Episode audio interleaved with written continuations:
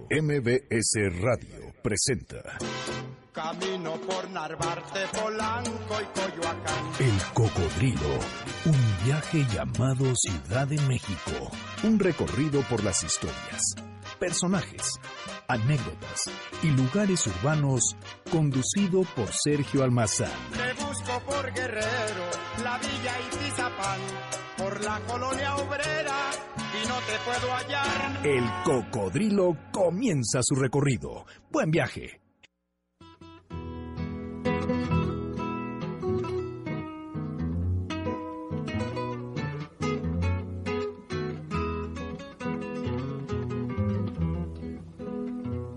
Tómate esta botella conmigo y en el último trago nos vamos. Quiero ver a qué sabe tu olvido sin poner en mis ojos tus manos. Esta noche no voy a rogarte. Esta noche te vas de de veras. Qué difícil tener que dejarte sin que sienta que ya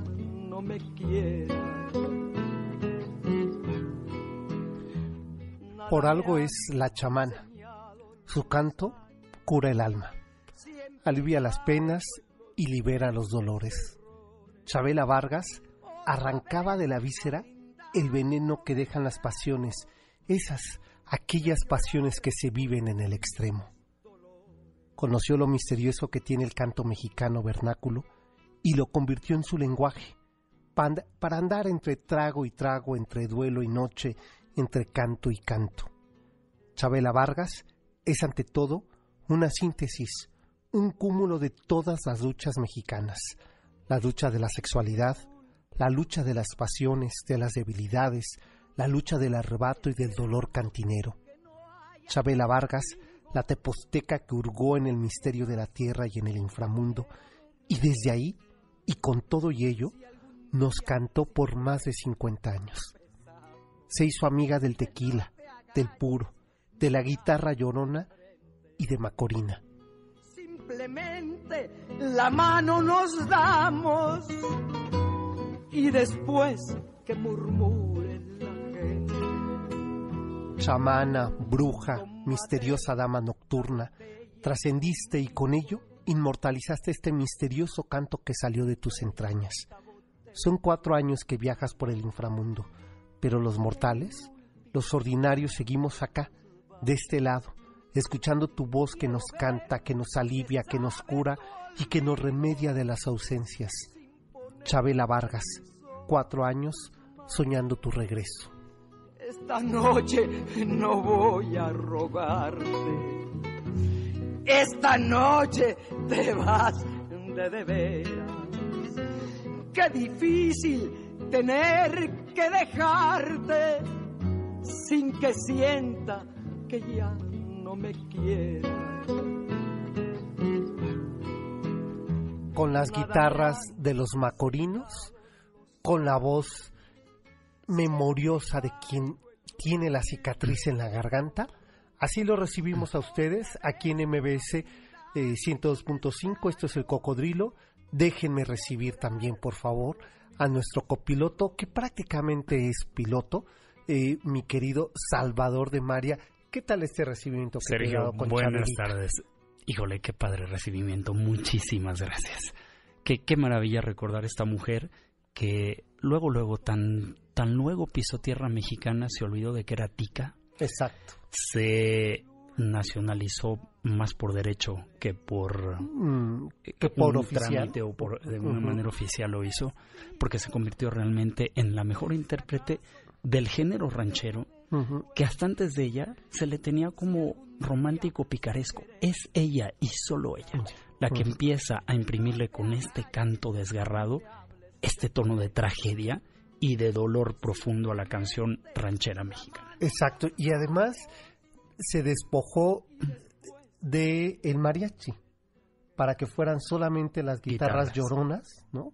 Las que acompañaran su, su voz, que tuvo todos los, todos los, eh, digamos, las tonalidades posibles para que eh, supiera a dolor el, eh, totalmente. las, ella, letras de José Alfredo. ella solía era una, era una mujer de voz de voz eh, no, quiero decir ronca grave no más bien y solía bajar justamente los tonos de la canción para darle Exacto. primero para imitar al hombre borracho cuando la canta no lleno de este desgarro y desesperanza que da el alcohol.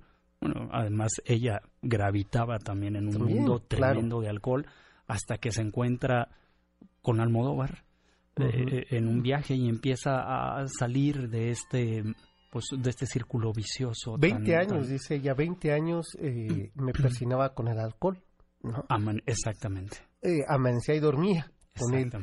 y con José Alfredo y con José Alfredo. Yo eh, hoy, hoy veía un, hace rato un documental que he subido a la página del Cocodrilo MBS de Chabela, donde dice el presentador, la última de esta generación que enarboló la música vernácula, y eso es verdad. No hay hoy día, quizás estén cosechando, ¿no? Y pienso a lo mejor dentro de 40 años Lila Down será una referencia de, de ese tamaño, eh, este, pero no veo en realidad quien eh, desvistiendo, desnudando a la música vernácula del mariachi y, y un poco hasta festivo el llanto, ¿no? le regrese lo primigenio, eh, el origen doloso, este, así es es ella es- acorralado. Así es, es ella Es realmente ella. la que le da Sí. este sello y como ahora entendemos, fíjate nada más, esta costarricense mexicana, ya, lo- de- de- le voy a dejar de llamar costarricense. Sí, te Esta mexicana teposteca, chamana mexicana, más grande que cualquiera mexicana, que nos vino a cantar nuestras canciones y que las vino a arraigar Asir, ¿no? exactamente O sea, se las hizo corazón. propias. Exacto, no, y, y- no las, y no las incrustó a nosotros Claro. con esta con esta voz tan desgarrada y tan dolida que la verdad es que se nos metió por los poros y es ahora a partir de Chabela Vargas como entendemos así el dolor del desgarro y del tequila y como lo dijiste tú de la garganta cicatrizada y ajada que siempre tuvo esta mujer. ¿no? sabes, Que a mí me parece que revalora y revitaliza, sobre todo de 20 años para acá, eh, el- a los compositores vernáculos mexicanos. Porque me parece que eh, logra encontrarle este misterio de lo que verdaderamente era la, la- poesía del canto mexicano Así es. y, y lo vuelve a poner sobre la escena, te digo, quitándole todo lo demás, y no estoy en contra del mariachi. Lo que quiero decir es que dejó limpia la letra, porque lo Totalmente. que importaba era el poema. Totalmente, le quita el oropel y recupera la riqueza de la letra con la profundidad sonora de la música que la vuelve justamente lamentosa. ¿no? Oye, además lo- trasciende fronteras. Es Sí, la no. única que se presenta con música vernácula mexicana en el Carnegie Hall de Nueva York, en el Olimpia de París Pero que lo y en el propio Bellas Artes. en Bellas Artes. Oye, y estoy pensando que a lo mejor eso es lo que te da la vejez, la posibilidad de soltar todo el oropel, porque lo pienso en Lola Beltrán en 1994, en su última presentación en Bellas Artes, 92 en, en Bellas Artes, donde ella hace un espacio, un paréntesis, está el mariachi, están las cuerdas, está la Orquesta de Bellas Artes, y anunciaban así más de 120 músicos. Y, y hay una parte de Lola Beltrán donde también está solo con la guitarra, donde canta la milpa, ya no quiero que me quieras. Como que hay un momento donde dice, no, aquí ya la vida, ya la cosa es íntima. Yo creo que tienes toda la razón. Yo creo que después de haber andado por todos esos caminos, se llega este momento de reflexión y de abstracción para extraer justamente, digamos, la pulpa, la esencia de la cosa, que solo lo puede extraer quien ha andado y quien ha hurgado y ha hurgado y hurgado y conocido y caminado. La piel gruesa de, de tanto caminar, ¿eh? Así es. Este, el talón con callo, pues. Así es. ¿no? Y que sabe extraer ese, esa savia, ¿no? De la verdadera naturaleza de lo que está interpretando. Sí, cómo no. Estoy totalmente de acuerdo contigo. Esa fue Chabela Vargas. Esa es la Chabela que estamos escuchando la, la tarde de hoy. ¿Qué tal? Me regalan otro poco de, de su música y, ahora les digo de qué vamos a platicar la tarde de hoy. Pero sean bienvenidos, váyanse acomodando aquí en nuestro cocodrilo. Eh, esto es MBS 102.5.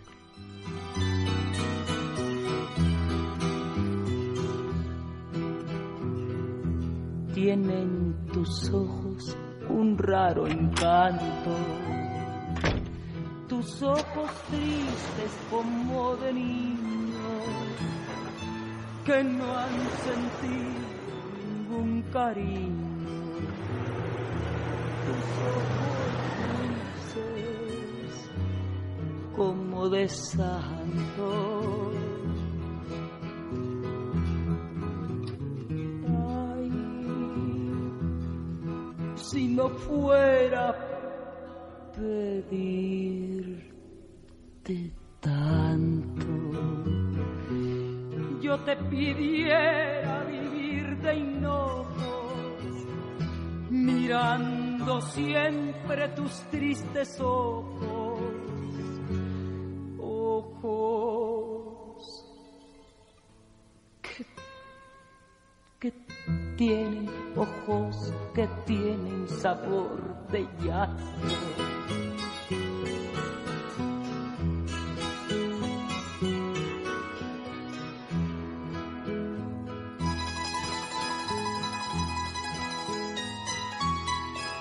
Si con esto no se les antoja un chorrito de algo indecente a su café de esta tarde, pues es que no hay cicatriz en su No, garganta. no, no, ¿eh? no, no, no, qué no hay memoria en su corazón, porque este antoja, eh, ¿no? Y más en Ponerle- esta tarde, ¿no? O sea, y estoy pensando en un rompope, ¿eh? Un rompope a su cafecito. No tiene O que ser que- nada, Sí, sí, sí, nada prohibido. nada, nada, ¿no? nada. No más que lo sienta la garganta. Exacto, nada más con que raspe Mm. tantito en la garganta.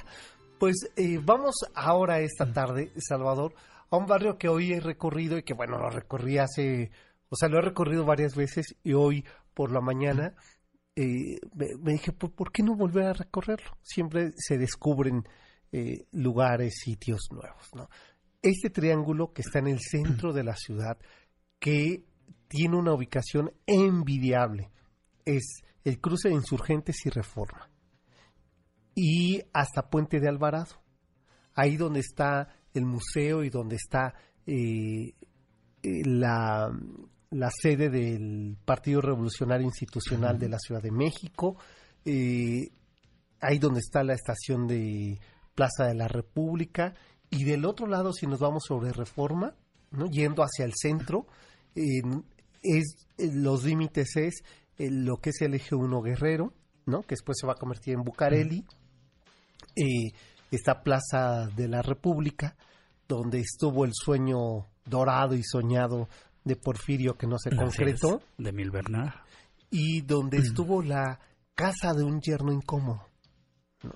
Bueno, pues esta, esta esquina en realidad es muy pequeña la colonia, 49 manzanas. Exacto. Y encierra una cantidad de historia, De historia. interminable. y que me Más parece que ninguna. sintetiza, eh, Salvador, lo que quiere decir la ciudad cosmopolita, lo que quiere decir el progreso y desarrollo que tanto mencionó eh, el general Porfirio Díaz. Me parece que hoy que la caminaba, hoy que me eché mis tlacoyos que estaban muy buenos y que les recomiendo sobre Ezequiel Montes, justo en esa calle eh, Sodomita Tan, eh, claro, tan, tan memoriada. tan memoriada. Exacto, pues ahí eh, se pone un tianguis los sábados, con ese capricho fui, ¿no?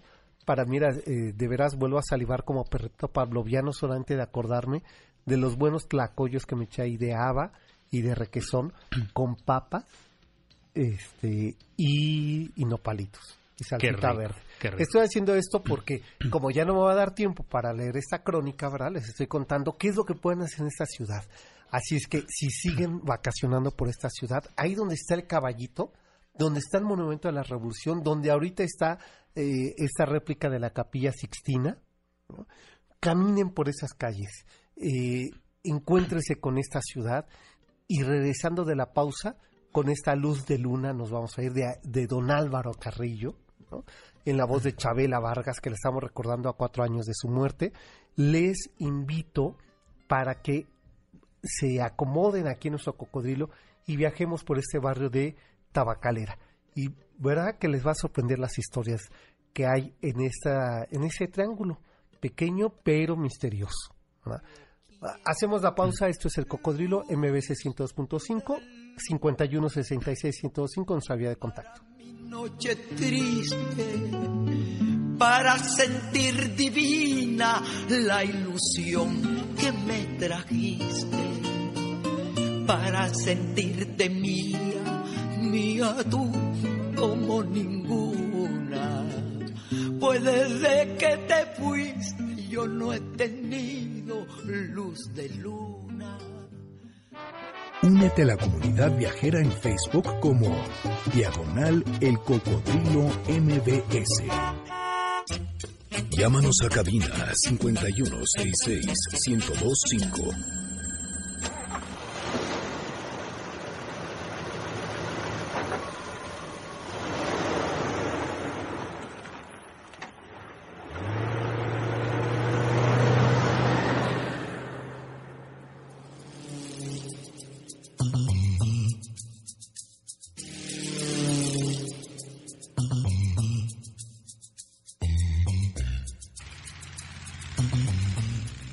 En espacio de 28 cuadras se sintetizan más de 100 años de la historia de la Ciudad de México. En ese triángulo conformado al centro de la capital, con trazo irregular que va desde Paseo de la Reforma y Avenida Insurgentes Norte hasta Puente de Alvarado y Eje 1 Norte Guerrero, el barrio Tabacalera sintetiza todo lo que ha vivido esta urbe, su crecimiento, su deseo de ser cosmopolita, moderna y diversa. En 1899, año en que nació la colonia tabacalera, en los perímetros del centro de la Ciudad de México, había antecedentes imperiales que hacían atractiva la zona para construir un proyecto urbano que diera cuenta del desarrollo y el progreso porfirista. Entre sus calles, un palacio de condes, quizá el último suspiro colonial que Tolsar realizaría, aquel sitio que nunca concretó su estancia con los condes de Buenavista, para la marquesa de Selva Nevada, por los años de 1805 pero también en la frontera de sus calles una concurrida estación de tren, una, naciente avenida que planearía Carlota y Lerdo de Tejada simbolizaría como síntesis del juarismo, el bello paseo de la Reforma. Así nació, con todos sus antecedentes desde la colonia hasta la Reforma, aquel barrio, el barrio Tabacalera, que le debe su nombre a que en el Palacio del Conde de Buenavista, hoy Museo de San Carlos, en las calles de Puente de Alvarado, se ubicó la Compañía Tabacalera de México, de Basagoiti, Saldo y compañía, y que en ese cruce de las calles de Rosales y Avenida Juárez estuviera el nuevo Coliseo, o que el edificio Moro en su momento era el más grande rascacielos de la ciudad, hoy albergando a la Lotería Nacional que en esos mismos predios un siglo antes de, la construcción de ese rascacielo estuviera ahí la casa del yerno de Porfirio Díaz, don Ignacio de la Torre, y que a pocas calles en la desaparecida calle de La Paz ocurriera el desvelo y la primera manifestación pública que se tenga registro de la diversidad sexual en la ciudad, con aquella redada famosa de los 41. Pero si de apertura seguimos hablando, cuando se abrió la calle límite del barrio con el proyecto más ambicioso de los poderes del país, hacer la Plaza de la República, aquel palacio legislativo diseñado por Emil Benar para que Díaz inaugurara en las fiestas de centenario de la independencia, pero que las condiciones del país no dieron para ello, quedando solo una cúpula metálica que años más tarde Carlos Obregón Santacilia, eh, quien propuso convertir aquel proyecto porfiriano en un monumento que rindiera homenaje al movimiento revolucionario. En aquella majestuosa Plaza de la República se instalaría otro edificio que daba paso a la modernidad de la época, el Frontón México, que abrió sus puertas con un detallado estilo art para promover el deporte de la época. Y años más tarde comenzaría a erigirse portentoso un rascacielo, marcado en el número uno de Paseo de la Reforma, el Moro, fue que en aquel 1945 el ejemplo de ingeniería ante sismos en México, 107 metros de altura, se erigieron con una veintena de pisos. Hoy este edificio ocupado por la Lotería Nacional es otro ejemplo del Art Deco.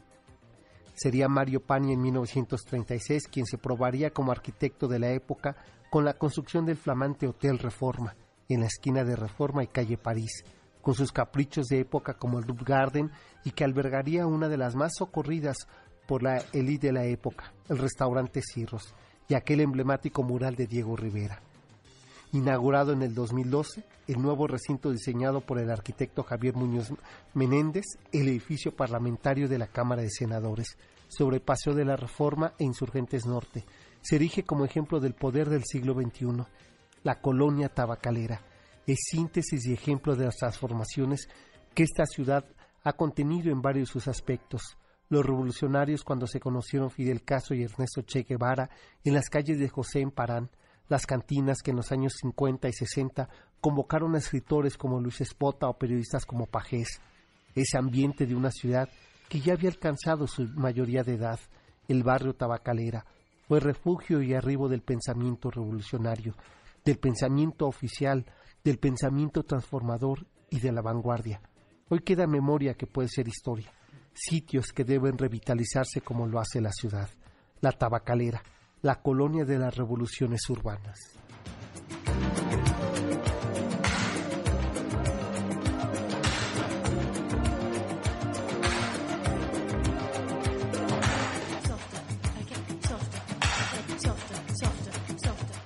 Y Salvador sirva esta eh, síntesis recorriendo algunos lugares emblemáticos de la colonia tabacalera como pretexto para empezar a desmenuzarla, a caminarla. Me, me pareció maravilloso, gracias por la, por la crónica. Híjole, tremendamente sintetizada, porque en efecto hay tanto que decir de esta colonia tan pequeña, pero tan historiada y pletórica de miles de acontecimientos que hablan, que vienen realmente desde el virreinato. Eh, la colonia desde 1782 formaban parte los ejidos del convento eh, mm, del convento de San Ángel, si mal no recuerdo, de los jesuitas del convento de San Andrés, de, San Andrés. Y cuando en 1782 los jesuitas son expulsados de todos los de lo que fueran los terrenos de España y desde luego incluyendo las colonias como en el caso de la Nueva España, se venden las fincas de que, que eran parte de este convento de San Andrés al conde Manuel Rodríguez de Pinillos, ya aparece entonces conde de Buenavista. Y la verdad es que ahí, por eso iba yo a sugerirte que el recorrido lo empezáramos pues realmente desde la ribera de San Cosme, que es donde verdaderamente nace ya, digamos, sin ser una vocación religiosa, sino ya pasa a manos privadas, que después se convertiría desde luego en una colonia, esta maravillosa colonia de Tabacalera. Y nace ahí porque eh, cuando este conde de Buenavista adquiere la casa, se la regala a su hija, eh, María Josefa de Pinillos, María Josefa de Pinillos y Gómez, quien manda a construir, y ya lo dijiste tú, esta maravillosa casa conocida como la Casa de Pinillos o la Casa de la Herradura que hoy alberga el Museo de San Carlos, nada más y nada menos que por el arquitecto más encumbrado del virreinato mexicano, Manuel Torza. Sí, y que si han tenido esa oportunidad de visitar el museo, darán cuenta eh, que es sobre, en la esquina casi de Puente de Alvarado e Insurgentes Norte, eh, hay como un parque, porque se cayó la, casa primera. Y se conserva toda la otra, digamos, el palacete, ¿no? Y que es de una belleza. Es, es, es de las fachadas más poco comunes que hiciera Torza. Una fachada semicircular arredondada, con un estilo tremendamente neoclásico, digo, vamos siguiendo todos los órdenes arquitectónicos más clásicos, con una entrada central perfectamente enmarcada, con un paseillo totalmente central de la casa y con unos patios inusitados. Todo era ondulante en esa casa. A ver, una casa de 1700, 1790. 90. ¿No? Eh, eh, no era usual construir de esa manera. No, y que incluso al conde se le acaba el dinero para seguirla construyendo, se tienen que esperar eh, algunos años y por ello es que el periodo en que abarca su construcción es muy amplio, que son veintitantos años, pero porque fue necesario reunir dinero, reunir permisos y seguro que como como ya no ocurre en la actualidad, pues dar algunas mordidas, ¿verdad? Claro, no, no. Porque se fueron extendiendo, extendiendo y ocupa en realidad dos calles y que eh, no tampoco, digo, era muy usual, pero tampoco era tan usual. No. Y, y, además, bueno, esta mujer, Josefa, mm, a su muerte, lega la casa a su hijo, pero como no es primogénito, él ya no lleva el título de, de nobiliario que tenía la madre, y entonces, pues la madre dice, perdón, antes de morir, vamos a comprarle un título a este muchacho. Y entonces le compra, pues, un territorio con todo y título no lejos de ahí, donde está la estación de Buenavista, y entonces se convierte este hombre Manuel de Pinillos conde de Buenavista, de Buenavista, y se le empieza entonces a conocer a la casa como la casa de Buenavista. Exacto, sí, y que tampoco llega a habitarla. No. No, la verdad es que este hombre cae también en desgracia, o más bien se gastó, ya sabes, eh, padre bodeguero, hijo caballero, nieto por diosero. Este hombre se gasta la fortuna rapidito y entonces él la da en arrendamiento al conde de regla.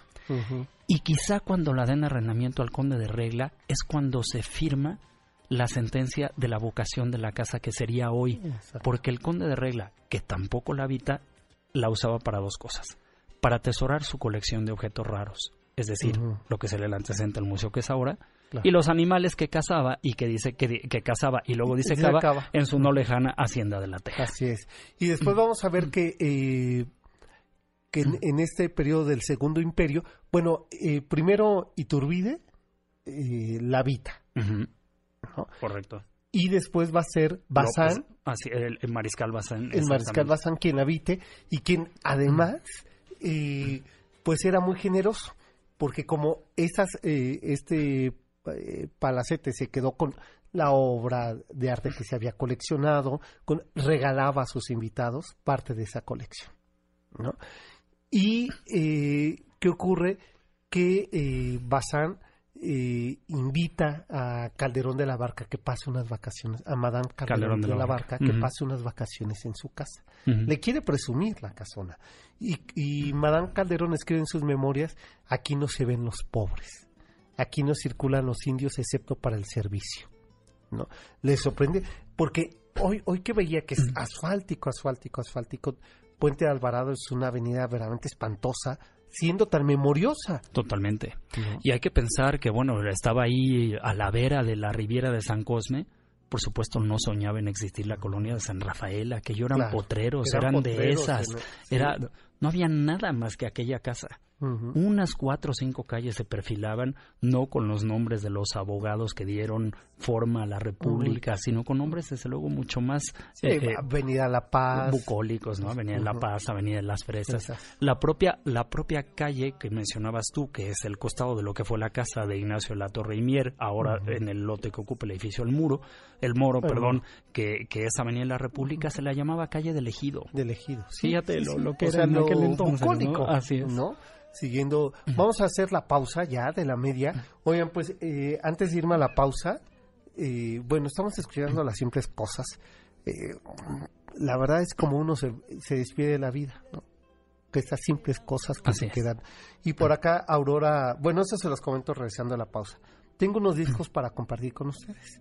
5166-1025, vía de contacto, arroba el cocodrilo MBS eh, tu Twitter, Salvador, es... Arroba Salvador de María. El mío es arroba 71 que les sugiero que ahora me escriban por allí porque el del cocodrilo, por alguna extraña razón, no he podido conectarme ahorita. Pero visítenos en la página oficial de Facebook, El Cocodrilo MBS. Exacto, que hemos subido algunos videos esta tarde y hay información, pues que puede serles útil.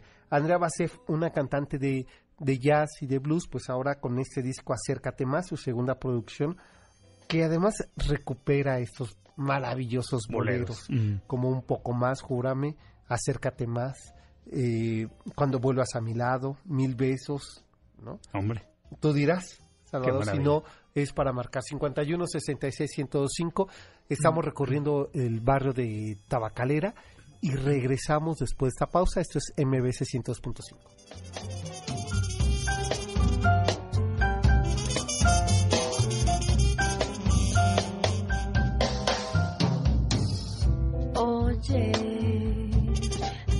estaba esperando. Confiarte quería un secreto de amor, decirte bajito, bajito al oído, muchas cosas lindas. El cocodrilo, arroba mbs.com. Llámanos a cabina 5166 1025 me dicen el negro llorona, negro pero cariñoso. Todos me dicen el negro negro llorona, negro pero cariñoso. Yo soy como el chile verde, llorona, picante, pero sabroso. Yo soy como el chile verde, llorona, picante, pero sabroso. Ay, de mi llorona, llorona, tú eres mi yunca. Ay, no, es que... ¿Qué, ¿Qué, se dice después de escuchar eh, esta canción que cuántas versiones, cuántos versos no les gusta que se han ido sumando con el tiempo. Primero las propias que aprovecho para enviar un, un saludo a todas mis amigas y a todos mis amigos oaxaqueños. Por supuesto. Eh, que tenemos varios, podemos presumir que tenemos varios, y que amamos tanto esa, esa tierrita misteriosa. Eh, ¿Desde cuántos versos tiene La Llorona? ¿Hasta cuántas versiones? Pero Chabela es Chabela. Chabela es Chabela. Y estamos escuchando a Chabela Vargas y los Macorinos haciendo lo propio con esta versión. Y bueno, les recuerdo que eh, estamos eh, compartiéndoles la nueva producción de Andrea Basef, que me gusta dos cosas de Andrea. Primero, la frescura. Esta mirada fresca, esta nueva, esta vuelta de tuerca, estos boleros, ¿no? Exacto. una vueltita más de, de, tuerca para traernos ahora esta versión jazzística de pues estas tan clásicas de estas tan eh, clásicas melodías, ¿no? Eh, canciones de, del bolero mexicano cuando vuelva a tu lado mil besos mil besos que cantaba tan apretadito apretadito María Victoria, María Victoria ¿no? Eh, acércate más, júrame un poco más, eh, Lía, ¿no? Y este tema de cuidadito, así, así, así. Por lo visto, María Victoria fue una influencia importante. Yo creo, sí, sí, sí, parece, ¿verdad? parece que sí. Y bueno, tenemos discos para compartir con ustedes, solamente llámenos al 5166 1025. Y bueno, ahí estamos escuchando parte de esa nueva producción de, pues los dejo con un poquito de, ella para eh, que es este tema que es bellísimo. Fíjense nada la versión que ella hace de Mil Besos, ¿eh? es Andrea Basef.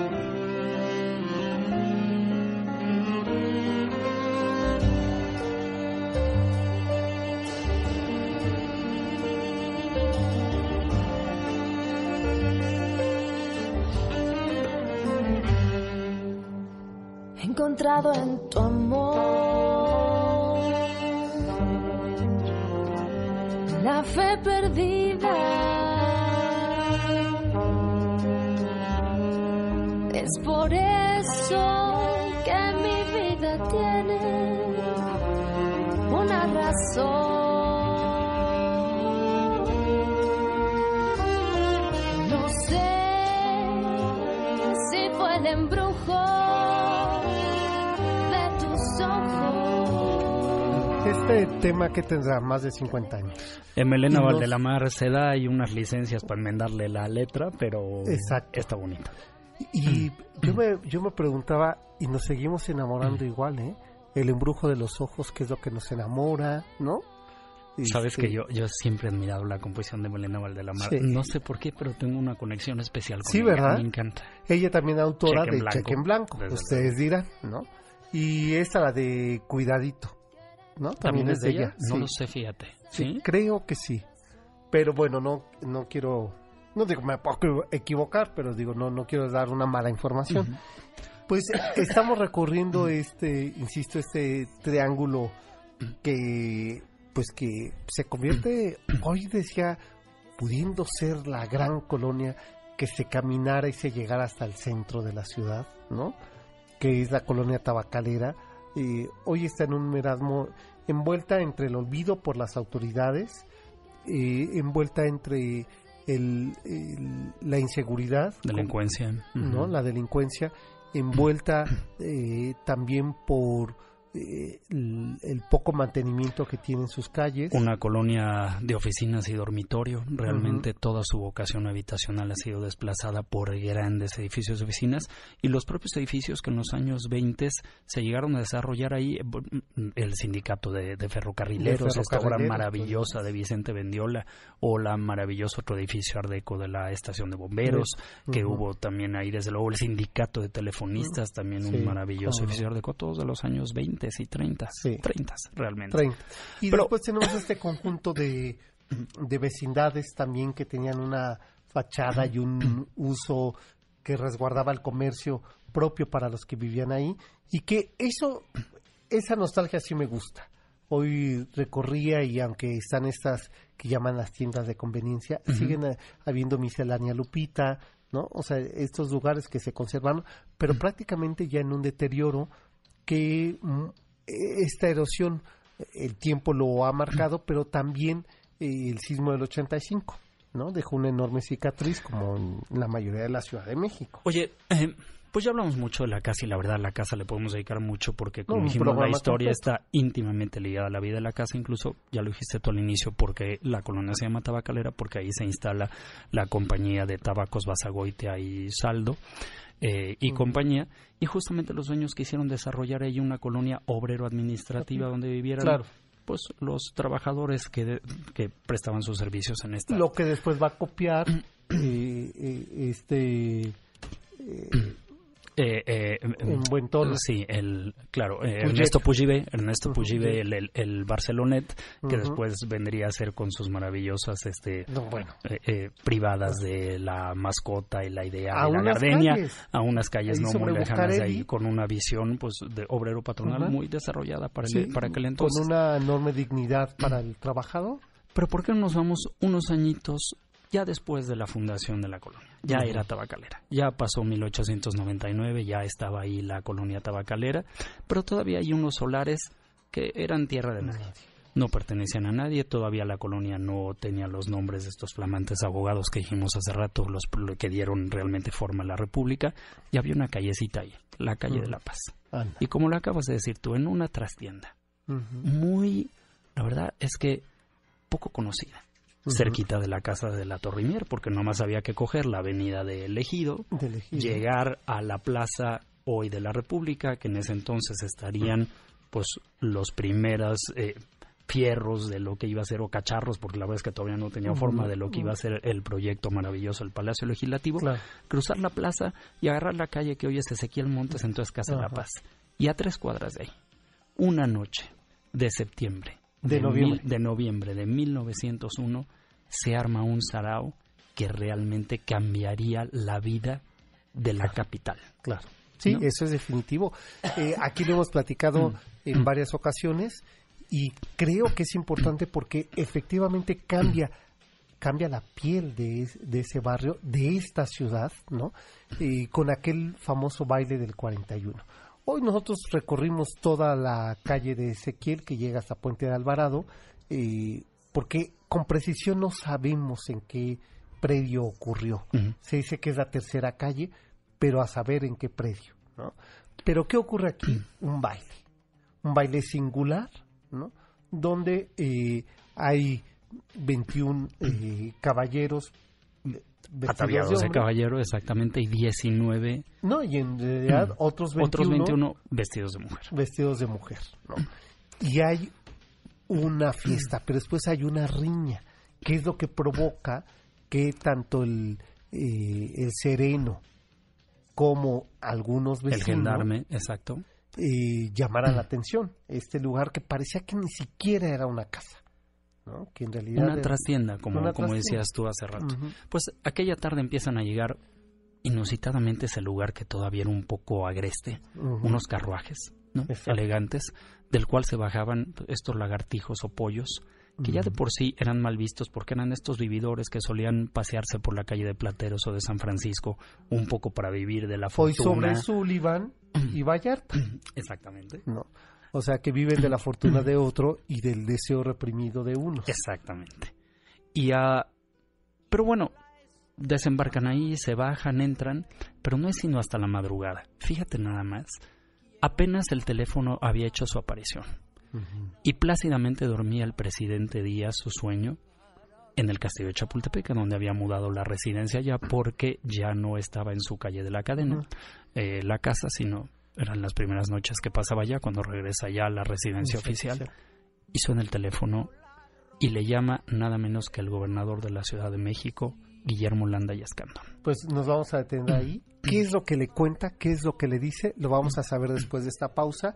Y antes de, si no me va a seguir ganando el tiempo, eh, la señora Aurora Saracíbar de Tlalpan dice que ella fue a este, despedir a, Chabela. Garibaldi, a despedir a Chabela Vargas. que tiene todos sus discos, que envidia señora Saracíbar. Sí, ese me acuerdo que cayó una tormenta por la que nosotros ya no fuimos.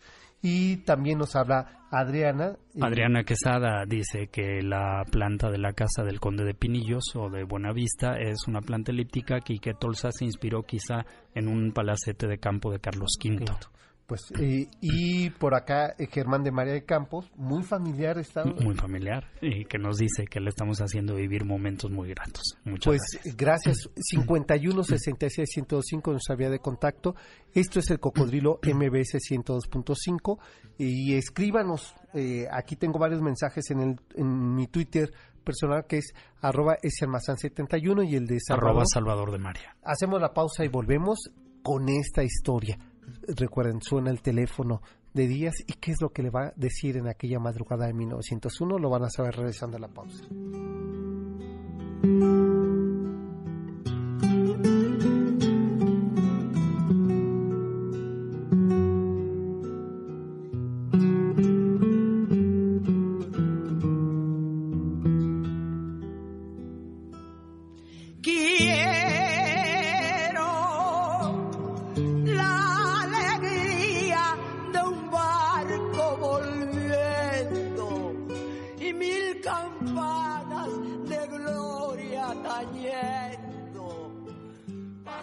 Únete a la comunidad viajera en Facebook como Diagonal El Cocodrilo MBS. Llámanos a cabina 5166-1025.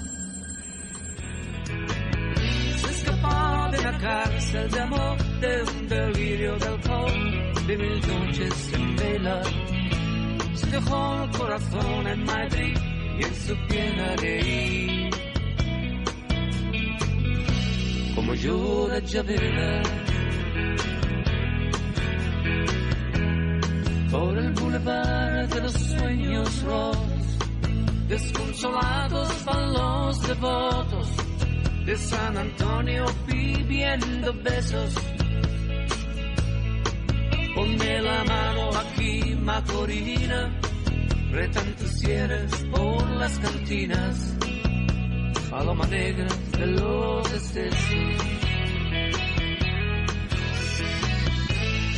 Por el boulevard. Qué cancionzota le escribió Joaquín Sabina, ¿verdad? Por el Boulevard de los Sueños Rotos, que no la puede describir mejor eh, Joaquín a Chabela Vargas que en este tema, ¿no? Eh, aquel disco que donde le invita y que cantan juntos, que es 19 días, ¿no? Y 500 noches, me parece que es ahí donde interpreta. Oye, nos está diciendo, mm, eh, ya, él es... Y bueno, y que aprovecho y regalo discos de Joaquín, qué dadivosa estás, ya. Yo la verdad es que me los estaba escondiendo para dije, pues dentro de 8 días, dentro de 15. Pero como viene Chintololo dentro de 8, no regalamos nada, ¿verdad? 51 66 1025 en nuestra vía de contacto. Si se les antoja este disco, 500 noches para una crisis. Eh, Joaquín Sabina en directo. Son dos discos y un DVD. Así es que yo no me lo perdía. Y llamara y, y, marcaba el 51 66 105. Que nos quedan tres minutos. Suena el teléfono. Que quiero acordarme cuál era el número que marcaban. Bueno, yo creo que era la compañía de teléfonos Ericsson. Todavía no existía la mexicana. Eh, se marcaba por operadora, ¿no? Desde luego. Imagínate el 8. ¿El número 8? Eh, marcaban el número 8. A la operadora. No, el número 8 era directo para... Para Palacio, para... Para Porfirio. Mm, bueno. Imagínate el sofocón que tuvo que pasar el gobernador, bueno, el, pues sí, del el regente, del Distrito Federal No, era el gobernador para de la esas Ciudad de México. horas hablarle al presidente y darle una noticia que lo sacaría del sueño, pero que además lo sembraría en un estupor No, bueno. de una crisis social que iba a tener que encarar que jamás antes se había visto en la ciudad. Y es por eso quizá, para dejar un poco el morbo de lado, lo que decía si realmente al tema de la reflexión. Todo el mundo sabe que aquel personaje 41, que es porque eran 42 y el número se reduce a 41, era nada menos que Ignacio Latorrimier, el yerno incómodo del presidente Díaz, quien había acudido a aquella fiesta. Eh, aquella fiesta de fantasía donde el regalo iba a ser un pepito o un niño de Mm. mercería y se iba a rifar a un jovencito de bigotito rizado, así lo dice la Gaceta Callejera, y que quien mejor inmortalizara esto, pues fuera justamente posada en esta Gaceta Callejera, Claro. con un verso muy irónico. Sí, un Que tanto cuenta- homofóbico, pero que diera cuenta quizá para inicio del siglo XX la diversidad sexual en, en la ciudad. Totalmente. Y lo que iba yo a decir es que, mira, eh, todos se protegieron en el anonimato o detrás más bien de sus billetes y de sus apellidos. Pero eso no quiere decir que en la ciudad no hubiera habido otra clase social que también fuera, pues, gay o homosexual. De esa nunca se hablaba. Esto es tan sonado porque justamente la nota Sí. la dieron estas personas. Pero Claro. fíjate lo tremenda que es la historia. Aquellos cuyos nombres, al menos tres, salieron a la luz, nadie los recuerda. Pero el nombre que fue más escondido y más velado por todo el mundo es el que hoy, Claro. casi 120 años después, todo el mundo sabe que acudiera a esa fiesta y que fuera justamente Ignacio de la Torre Mier. Y lo terrible, yo creo, Sergio, es que el epítome maricón que se usaba en la época era implacable, era tremendo. La fiesta no tenía realmente, no iba contra ninguna ley o legislación que en ese entonces Claro. rigiera los principios de conducta cívica de la ciudad. No se necesitaba un permiso para llevar a cabo una fiesta. Pues no. No se No. necesitaba un horario para poder abrir un local o para, o para divertirse. Simplemente el único móvil para que se ensañara la ley, el mandato de la justicia y luego por encima, desde luego, la opinión pública, y claro. toda la, y desde luego la prensa, era nada más lo que se pensaba que atentaba contra la moral y las buenas costumbres. ¿no? Es Sí, decir, aquí se trataba de un personaje, eh, Nacho de la Torre, el yerno, eh, esposo de la hija más predilecta, predilecta. así es de Díaz, De. Amada, la hija de Delfina, la, la indígena digna. No, mm, no importa que, se- que existieran 41 más, ¿no? O sea, 41 hombres más, eso no importaba. Importaba que se trataba de él, eh, esposo de, eh, de Delfina. No, de, no, de Amada. De Amada Díaz, Amada la Díaz. hija de Delfina. Y entonces, eh, pues la sociedad hace un escarnio terrible. Estos hombres son tratados de la manera más, ruin. Pero son tratados de la manera más ruin porque en verdad la sociedad se encarga a través de versos, canciones, versillos, refranes, dichos, chismes, pláticas de café en los restaurantes como el. Chapultepec, caricaturas. Los confina a Yucatán, donde se estaba librando la guerra de castas guerra de todavía castas, en contra sí. de los mayas. Y todavía lo siguen allá para seguir haciendo destrozos de la memoria de esos pobres hombres que la verdad es que en ese momento la vida se les acaba, pero se les acaba para dar nacimiento, como decías tú, a lo que sería la nueva etapa y como lo dice Monsiváis, realmente que nace dentro de la ciudad o se concibe en la luz pública lo que es la comunidad diversa, la comunidad homosexual. En ese entonces, fíjate, ya, es- ya estaba acuñada la palabra, pero nadie se atrevió a utilizarla. Por eso el epítome, el epíteto es, es tremendo. Es, no, es, Es tremendo, es... es, eh, es lapidario, es Así es. homofóbico, es discriminatorio. Por eso les digo que este barrio sintetiza lo, el desarrollo, la transición a que se convierta ciudad, la Ciudad de México, ¿no? a que se convierta la urbe. Caminar al día de hoy, que es nuestra invitación esta tarde, que nosotros nos vamos a ir a la, a la cantina Colón, antiguamente Colón. Desde luego. como siempre, la recomendación es, señores, caminen desde luego la colonia tabacalera, el Frontón México, ya lo dijiste tú, hoy desde luego el monumento a la Revolución, obra de Carlos Obregón Santacilia, hoy ya restaurado y con un elevador panorámico maravilloso, desde luego el Museo de San Carlos y desde luego el, eh, el, edificio del Sindicato Ferrocarrileros del arquitecto Mendiola. Así es. Un realmente un mosaico de arquitectura magnífica, desde arquitectura virreinal de Tolsa hasta arquitectura de de los años 30. No, hasta el siglo XXI con lo que estamos viendo con la Cámara de Senadores. Así es. Bueno, pues discos de Andrea Basef, Aurora Saracíbar, Enriqueta Páez, Víctor Manuel Cuellar, nos tenías abandonados Enriqueta, Víctor Hugo Ramos, Carla Franco, Adalberta Guzmán, Javier Hernández, Alejandra Castro y discos de Joaquín Sabina para Armida Cabrera, Laura Cruz y Martín Rey, que a partir de este lunes pueden pasar a recoger en las instalaciones en Copérnico 183 con una copia de su identificación oficial. Pues pásenla bien, ya nos colgamos y los dejamos con Chabela Vargas y la otra semana eh, estará aquí eh, el Chinto Lolo Julio Arellano y querido Salvador en 15 días te esperamos. Muchísimas gracias, gracias, por acompañarnos a recorrer la colonia tabacalera. Así es, pásenla bien, buenas noches. Dios, así lo quiso y con tata Naiden.